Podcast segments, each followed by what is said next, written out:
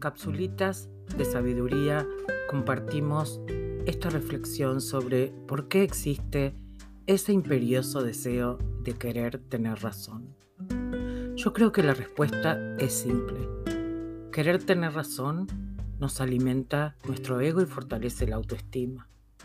Cuando interpretamos la realidad, lo hacemos a través de narrativas, cuentos que nos contamos a nosotros mismos. Y estos cuentos nacen a partir de experiencias propias o ajenas, particularmente ajenas de personas o medios con quien nos relacionamos diariamente. Nuestros amigos, nuestra familia, la escuela.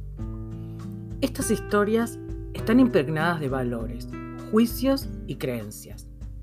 A través de los años, estas historias se transforman en nuestras verdades absolutas. Lentamente nos vamos apegando a ellas, transformándolas en parte de nuestra identidad.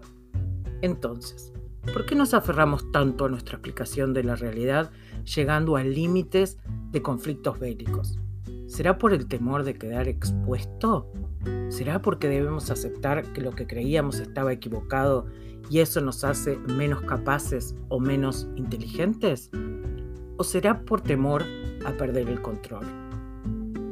Quizás sea porque nuestras vidas están construidas sobre estas historias y aceptarlas como erróneas sacudiría los cimientos mismos de nuestra existencia.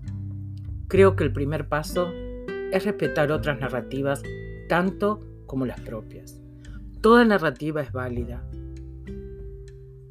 Otra narrativa no invalida la nuestra, la complementa, pinta el lienzo de otro color.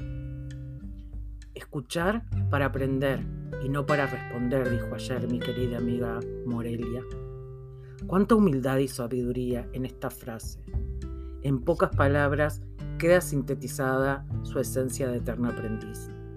El eterno aprendiz acepta su vulnerabilidad.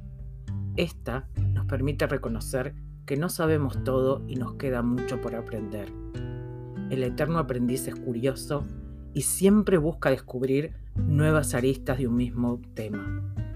También es flexible para incorporar, renovar o reemplazar con nuevos conocimientos aquellas viejas narrativas.